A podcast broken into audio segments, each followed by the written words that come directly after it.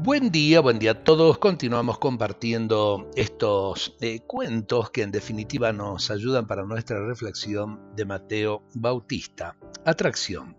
Comenta San Francisco de Sales que el hombre lleva en su naturaleza el ser atraído por Dios y que cuando el hombre no experimenta esta atracción es porque algo le pasa, y lo ilustra con esta encantadora comparación. También en la naturaleza del hierro está ser atraído por el imán.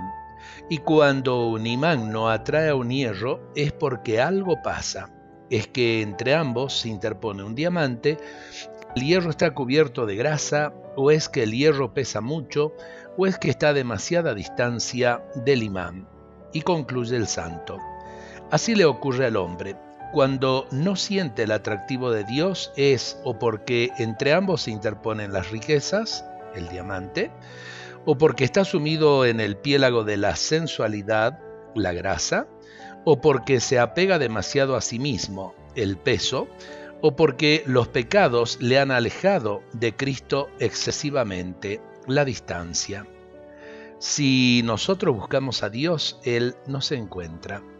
Qué linda la enseñanza porque en definitiva tenemos que aprender a abrir nuestros corazones en el amor. Amor a Dios, amor al prójimo. Así sí nos vamos a sentir siempre atraídos por la misericordia del Señor. Dios nos bendiga a todos en este día.